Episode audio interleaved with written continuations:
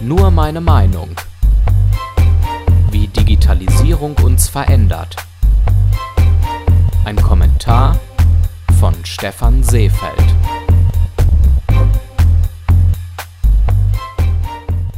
Vor kurzem endete die Versteigerung des neuen Mobilfunkstandards 5G. Sobald sich diese Technologie in einigen Jahren tatsächlich als Standard in Deutschland etabliert haben wird, werden wir einen Quantensprung der Digitalisierung erleben.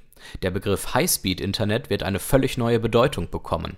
Mit 5G werden selbstfahrende Autos ermöglicht. Auch sehr komplexe Industrieprozesse können digital gesteuert werden.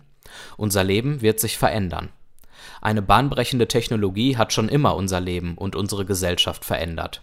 Seit der Erfindung der Uhr drücken wir die Zeit in Zahlen aus und planen viel eng getakteter unser Leben. Vor der Uhr blieb man mit Angaben wie beispielsweise in der Mittagszeit oder bei Einbruch der Dämmerung im Ungefähren. Der Wissenschaftsjournalist Ranga Yogeshwar beschreibt in seinem Buch Nächste Ausfahrt Zukunft – Geschichten aus einer Welt im Wandel, wie das Erkennen kausaler Zusammenhänge vor mehreren hundert Jahren erst die Wissenschaft und schließlich unser aller Denken veränderte.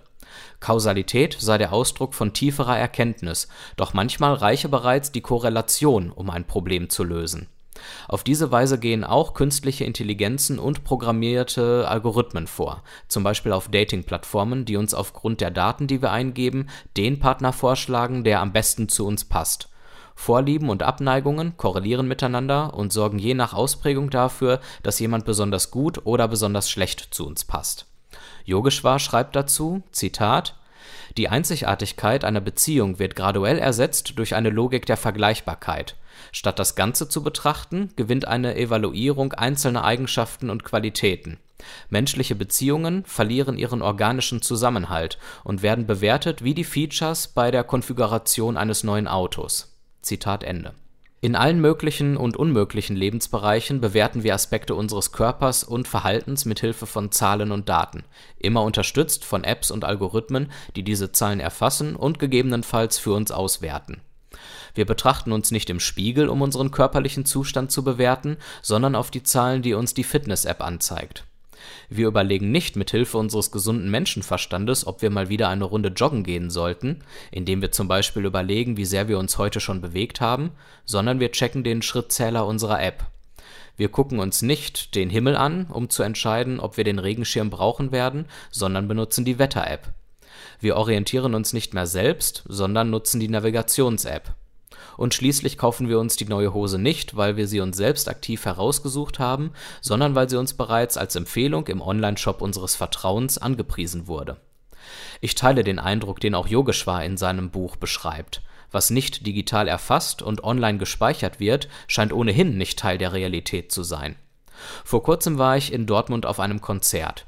Viele Menschen um mich herum haben nicht einfach die Show genossen, sind in die Stimmung eingetaucht und haben gefeiert, Vielmehr haben sie den Moment mit dem Smartphone festgehalten und damit einen unvergesslichen Moment an sich vorbeiziehen lassen, den man nur beim ersten Mal live fühlen kann und nicht im Nachgang durch das Betrachten der Fotos und Videos auf dem Bildschirm in gleicher Intensität aufflammen lassen kann. Schade. Die wenigsten hinterfragen ihr Verhalten. Sie nutzen ihr Smartphone und die sozialen Medien mit einer angeborenen Selbstverständlichkeit, besonders all jene, die tatsächlich mit dieser Technologie aufgewachsen sind. Damit machen sie sich abhängig von ihren Geräten und verlernen die Fähigkeit, eigene und unabhängige Entscheidungen zu treffen, die nicht im wahrsten Sinne vorprogrammiert sind. Dabei haben wir jederzeit die Möglichkeit, unser Verhalten einfach zu ändern.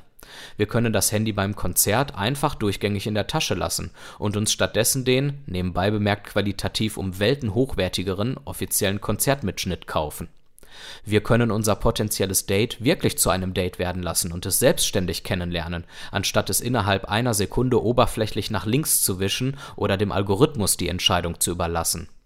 Wir können Alexa so wie jeden anderen Verkäufer behandeln und ihn nicht in unsere Wohnung lassen.